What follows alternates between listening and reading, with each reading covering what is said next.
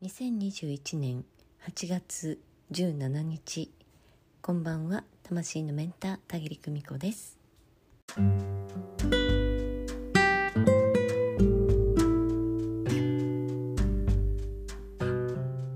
心のどこかで身近な人のことをかわいそうな人だなと思っている時私が助けなくてはならないというモードに入っていることがあります。心のどこかで常にどうしたら助けられるだろうかっていうふうに考えてしまっている。無意識のうちに助けていない自分に罪悪感さえ抱いていたりすることがあります。賭けをね埋めに行きたくなるような、え、そして焦ってくるような、うん、そんな衝動に駆られるんです。ああ私が助けなかったばっかりにとかああもっとこうしてあげられればいいのにいや私って無力だなとかそんな風に。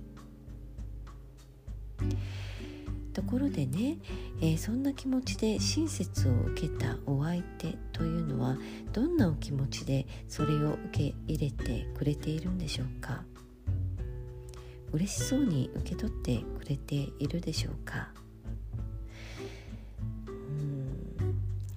それはね実は受け取るという行為でこちらに与えてくれているのと同じというふうにお伝えしておこうと思います。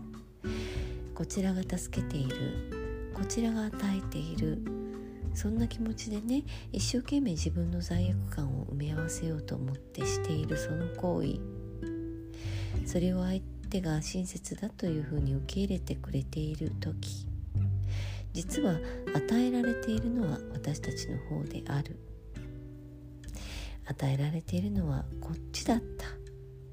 そんなことにね気づく瞬間がやってきます。もっと何かしてあげないと。そう思ってね一生懸命してあげたつもりでもでも受け取ってもらって幸せになっているのはいつもこっちの方だったりする。えこのことを知っていたら、え本当の親切というものがどういうものなのか分かってくると思います。かわいそうな人っていうのはいません。手助けが必要な人がいるとしてもその人はかわいそうな人ではない。状況的にただ困っているから手助けが必要なだけでその人にはその人の人としての尊厳がありその人の人生がありその人だけの幸せオリジナルの幸せという世界をお持ちの方である。相手が受け取るだけの人であってもその受け取るという行為でこっちに与えてくれている人でもある。それは同時に発生することである。えこのことをねいつも忘れないでいようと思います。とは言うでもですね私も、え、ついついねトゥーマッチやりすぎてしまうことがあります。えー、私の弱点はね両親ですね、えー、特に両親に関してはあもっと何かしてあげないとっていう気持ちになってしまうんですだけどね受け取ってもらって幸せになってるのはいつも私の方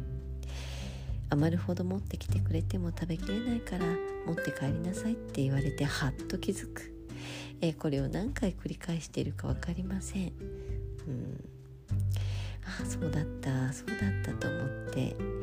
えー、今その時に必要なこと。今その時に、えー、必要な分だけ手助けをしたらああ両親はそれで十分な人だったな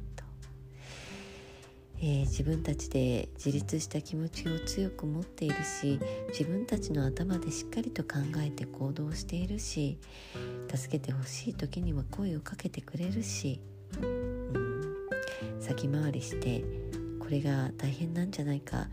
えー、これをもっとしてあげないといけないんじゃないかっていう私のそのトゥーマッチなね、えー、やりすぎの親切というのはいつもね溢れ出て両親には多すぎるうん、そんな状態がね起きることがあります、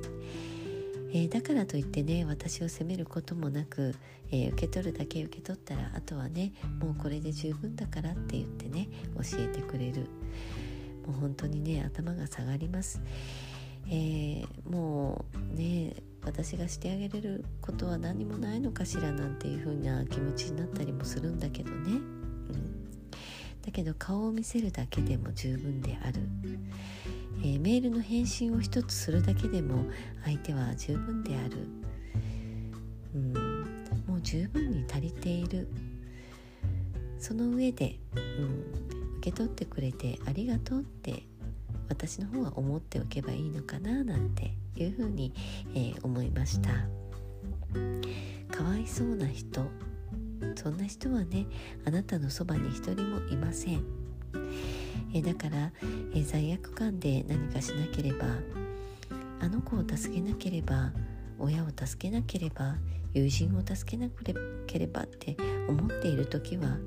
まず、え自分のことを振り返る時、うん、何かで私困っているのかしら。これを誰かにしてあげることで自分の自尊心が助かるのかしら。そんな風にもね見てみるといいと思います。